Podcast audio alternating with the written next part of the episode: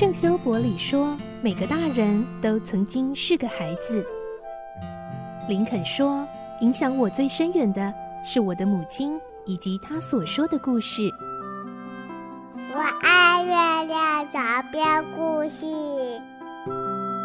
晚安，月亮床边故事。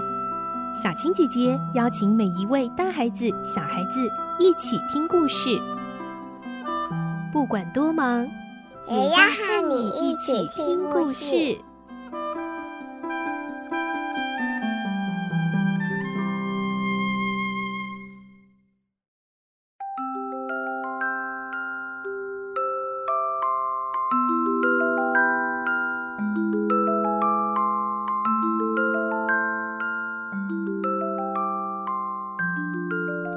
晚安，欢迎你和我们一起听故事。我是小青姐姐，我们继续听《所罗门王的宝藏》的故事。今天是三十集。上一集我们听到妖婆竟然指明要处死文保博，还好文保博惊险逃过一劫。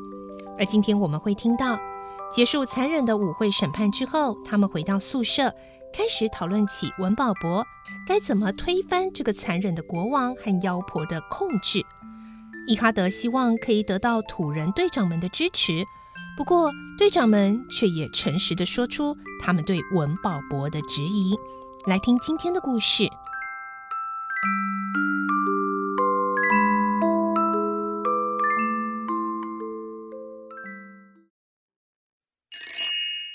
所罗门王的宝藏》三十集，队长的质疑。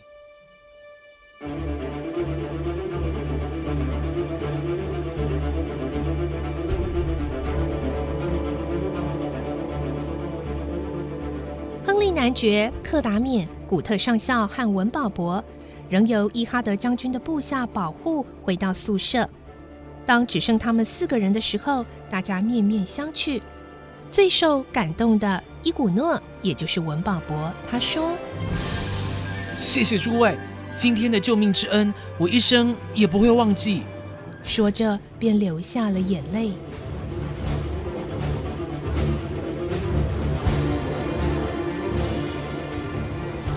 因为当天所看到的情景过于残酷，大家都不能安然入睡。不知不觉已经到了深夜。这时突然传来一些脚步声，屋里进来了六七个人。原来是伊哈德领着几个颇有威严而强壮的土人队长来了。伊哈德说：“从外星球来的尊贵客人啊！”呃古瓜那国的正统国王伊古诺陛下，呃我已经依照我的诺言带来几位勇敢的队长，他们每个人手下都有三千骁勇善战的士兵。呃我已经把关于你的详细情形告诉了他们。呃现在，请你把腰上的刺青给他们看看。然后再请你亲自把所有的经过说给他们听，让他们决定是否要推翻斯瓦拉王。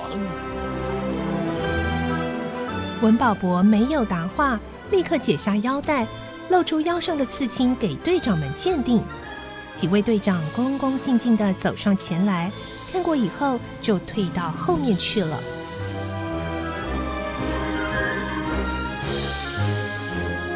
鲍勃很有技巧地说明了自己的身世和希望，然后表示需要几位队长的帮忙。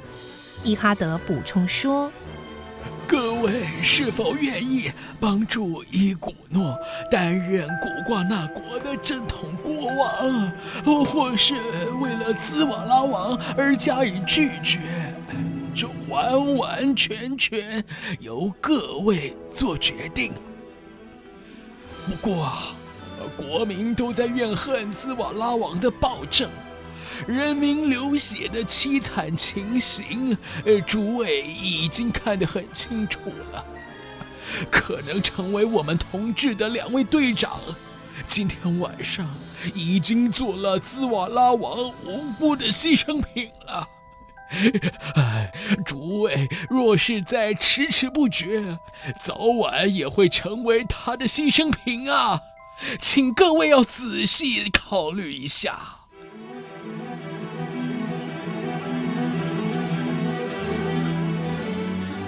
六个队长不约而同的点了点头，其中一个年纪较大、身材矮胖、一头白发的队长代表其他的队长说：“伊哈德阁下说的很有道理，我弟弟今天晚上也被杀死了。魔法的诅咒随时可能降临到我们自己的头上，不过想要推翻兹瓦拉王并不简单。”为了达到目的，可能要牺牲很多人，所以与其帮助还不知是否是真正正统的国王，还不如服从现在的兹瓦拉王来的方便。因此，我想请伊古诺阁下显示证据给所有军队和人民看，证明你确实是古挂那国的正统国王。如果能显出点神机，那么。军队和国民必定都会支持我们的。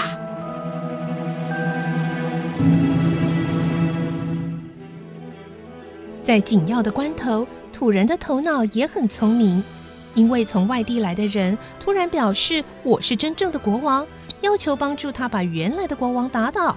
这种事情是不可以轻易相信的。在正常的情形下，大家一定会心生怀疑。柯达冕觉得这个人说的也有道理，仍然追问了一句：“你们不是已经看到刺青了吗？怎么还不相信？”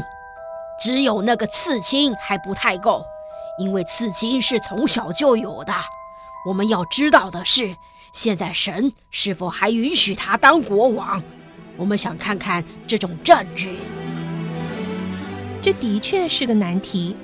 由于他提出了这个问题。别的队长也同意他的看法，这么一来，要想获得他们的支持，好像并不容易。大家听到克达冕的翻译以后，一向很沉着冷静的亨利男爵也皱起眉头来了。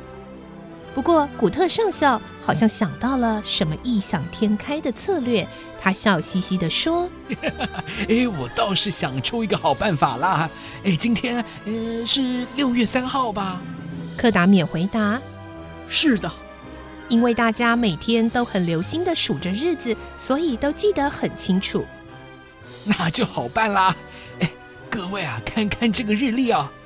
古特上校拿出一本日记给大家看。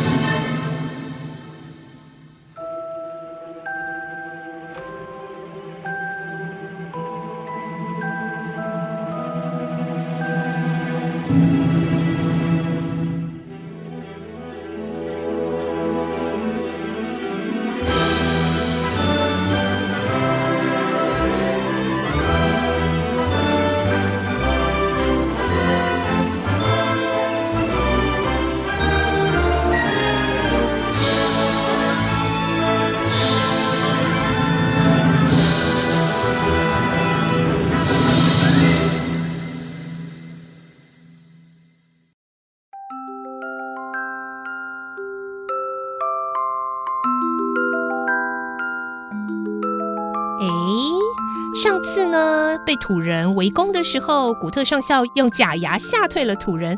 而这一次，同样又面临了困境的时候，我们的古特上校又跳出来，他想到的妙计又会是什么呢？明天再继续来听所罗门王宝藏的故事喽。我是小青姐姐，祝你有个好梦，晚安，拜拜。小朋友要睡觉了，晚安。